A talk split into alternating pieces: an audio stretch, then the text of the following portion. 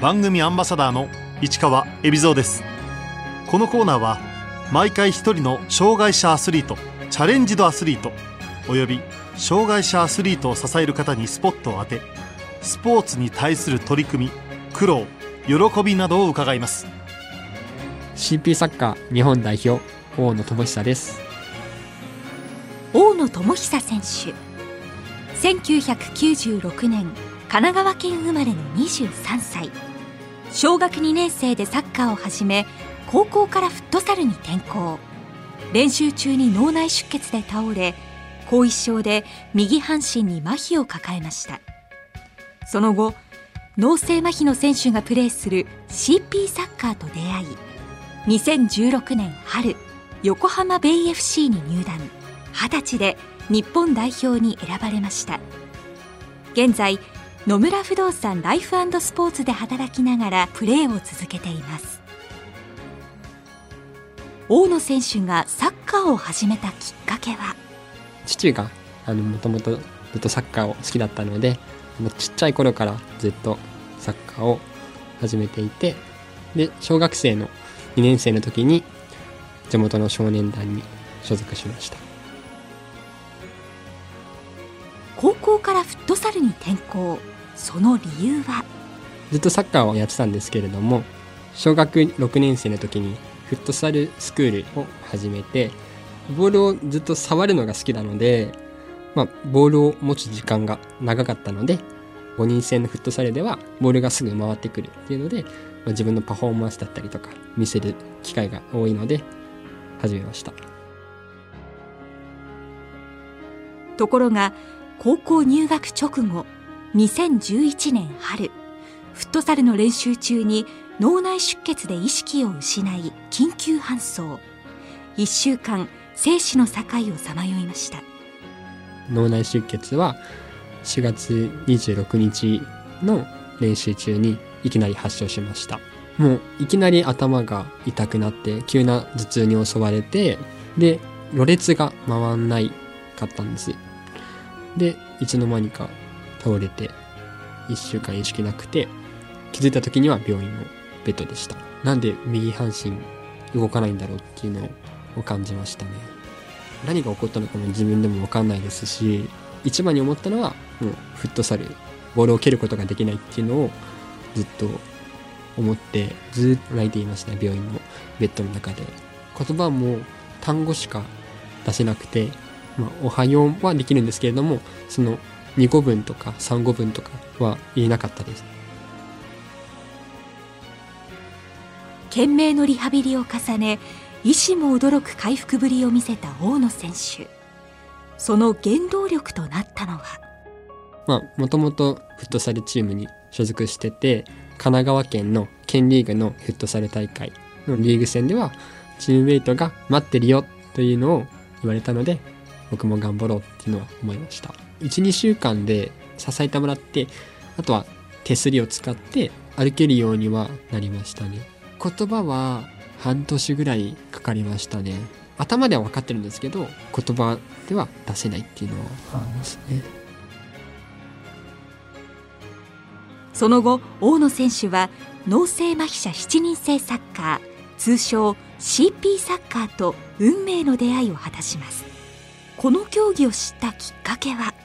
二十歳の時にあのたまたま、えっと、インターネットで、まあ、サッカー関連のことを調べてたんですけれどもそこであの見つけて日本代表があるっていうのを知ってもう僕もそういう競技をやりたいなと思って今所属している横浜のベイ FC っていうチームにご連絡をして練習の見学体験をしました。歳の時自分と同じ脳性麻痺を抱えた選手がプレーする CP サッカーの存在を知り興味を持った大野選手。当時右足の機能はどのくらい戻っていたんでしょうか？足の方はまあ普通に走れるんですけれどもボールも切れたんですけれども、まあ、ちょっと思うようにあのボールを切れなかったりとかコントロールができないですね。利き足の右足でボールを蹴ることはできましたがコントロールが効きません。そこで大野選手は左足での練習を始めました。もともとは右利きだったんですけれども相当練習はしましたね。退院後にクラブの練習があるんですけれどもその1時間前に来て1時間練習をしてチームの練習に行ってまあ見学だったりとか練習は参加してましたね。大野選手は CP サッカーのチーム横浜ベイ FC に入団。最初に行った時どんなメンバーがいたのでしょうか？年齢から言うと当時は16歳から40 40代前後ですね。でさまざ、まな特徴の麻痺があったりとか四肢が麻痺をしていたりだったりとかまあ、自分と一緒で片方麻痺をしてる人もいれば様々です。麻痺をしててサッカーをやってるのは自分だけなのかなと思ってましたし。CP サッカーと通常のサッカーの主な違いは？CP サッカーは7人で競技を行います。でコートも小学生用のコートぐらいの大きさでオフサイドルールはなくスローインも麻痺をしているので片手でアンダースローもありの競技です。フットサルと特徴は似ててノンセイマッシャン CP サッカーもオフサイドはないので。麻痺を抱えるまでずっとフットサルをやっていた大野選手。他の選手よりもできるはずという自信はあったのでしょうか？最初は思ってました。でも練習に初めて参加した時に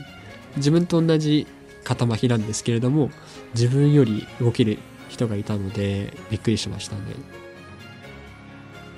そのプレイヤーとは CP サッカー日本代表戸田哲也選手。軽快な動きを見て大野選手は衝撃を受けました。最初練習に参加してリフティングをしてたんですけれども肩麻痺でリフティングをできる人は俺しかいないだろうと思ったんですけれどもその戸田選手はできてました。レベルの高い選手と一緒に代表でプレーしてみたい。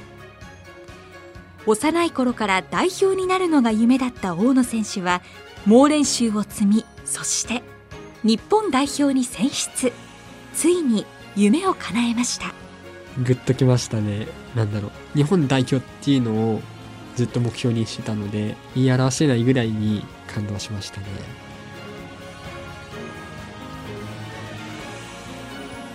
大野選手が初めて日本代表として出場した国際大会は2016年デンマークで行われた世界選手権の予選。この時海外へ行くのも初めてでした。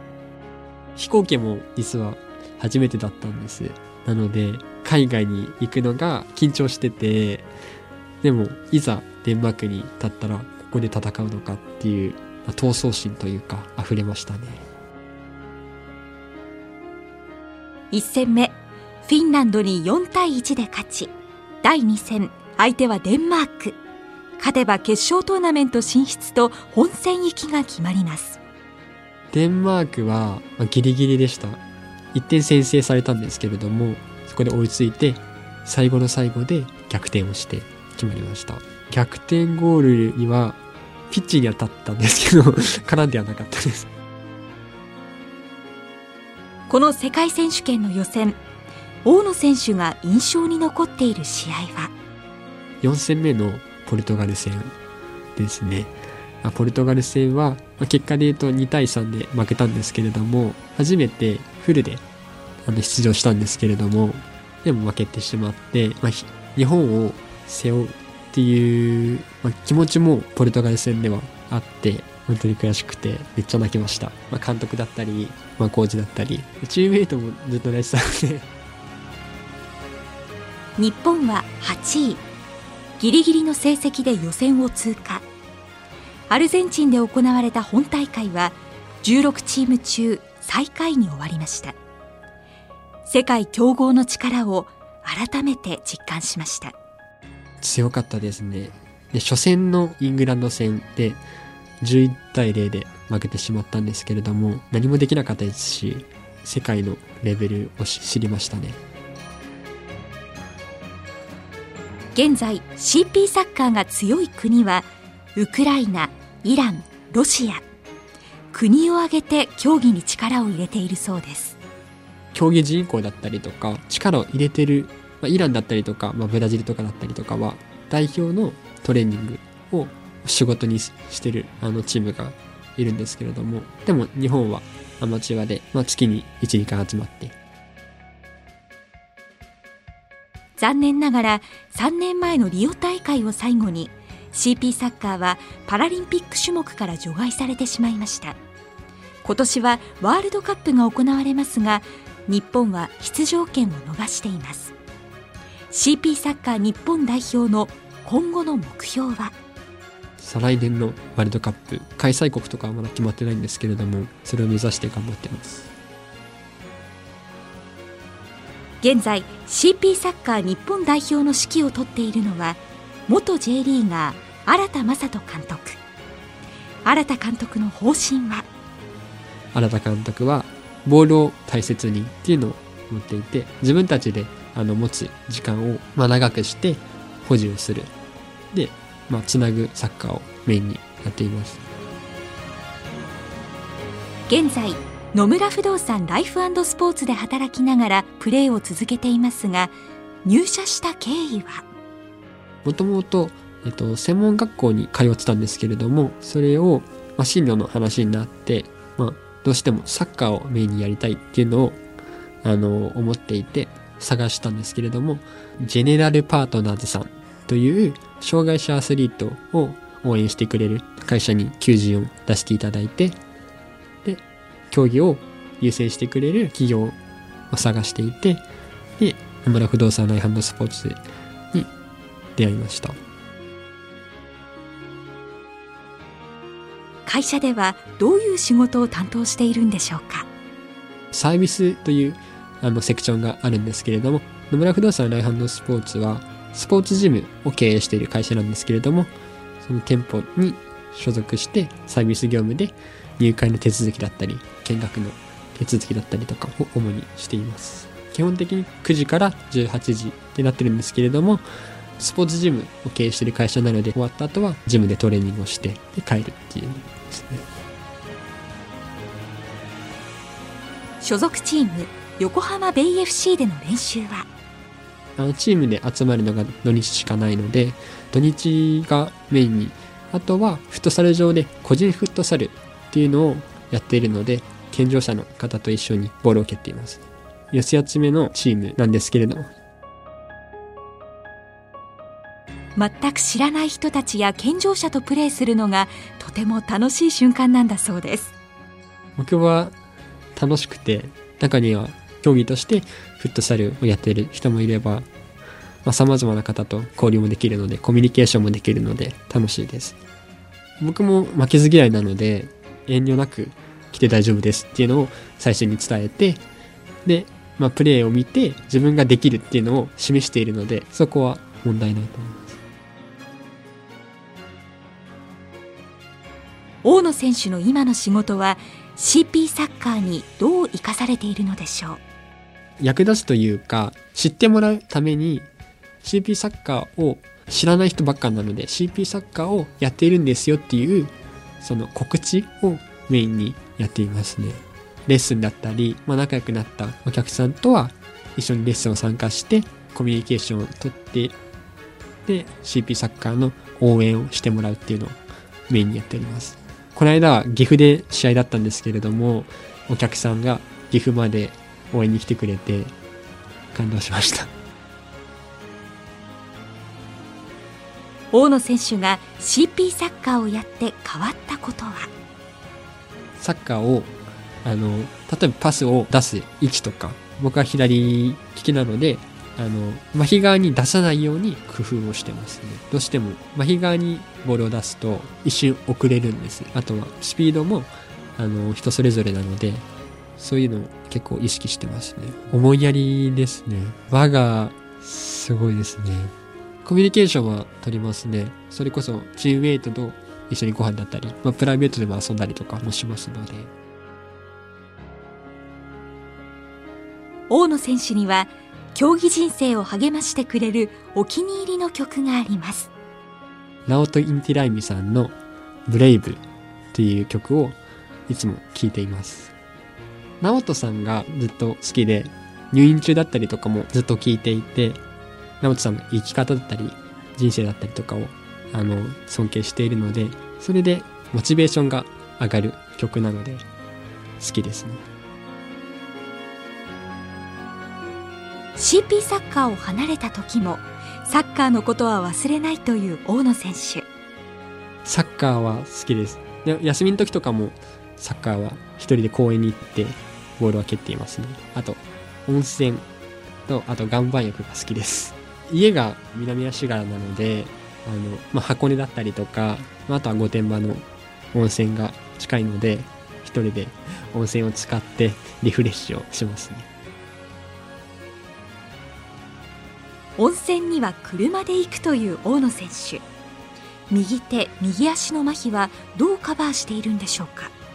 ハンドルが回線装置をつけて左アクセルから右アクセルに変更する改造車があるんですけれどもそれを使って運転してます。ドライバー好きです。家族もみんな大野選手の競技生活を支えてくれています。お父さんはまあもともとサッカーが好きなので、まあ応援に来てくれたりだったりとか、アドバイスをくれたりだったりとか、まああとはお母さんは、あの、栄養面。まあ僕、一応アスリートなので、食事には気を使っていて、いつも聞いてくれます 大野選手に今後の夢を聞きました。健常者の中でも、障害者の中でも、一番のフットボールプレイヤーになるのが目標です。で、今後は後遺症のあの麻痺を少しでも治して、フットサルの舞台へ行くのが目標ですね。右は、今でも、まあ、リハビリは通ってないんですけれども、私生活がリハビリなので、グーパーはできないんですけれども、あの、可動域とか、あとは足の可動域とかも徐々に広がっていますね。もうパスもシュートも全部いけます。改めて大野選手にとって CP サッカーの魅力とは？競技者は、まあ、みんな思うように足が動かせない選手とかも。で僕もそうなんですけれども頭に人工骨を入れてるのでヘディングとかは禁止されてるんですけれどもついやっちゃうんですね。なので魅力は命がけで戦っているので健常のサッカーより熱い気持ちでみんな戦っているので。最後に大野選手からメッセージをいただきました CP サッカーはその麻痺を、あのしていてもプレーはできるので実際見方とかも変わると思うので会場にぜひ見に来てください。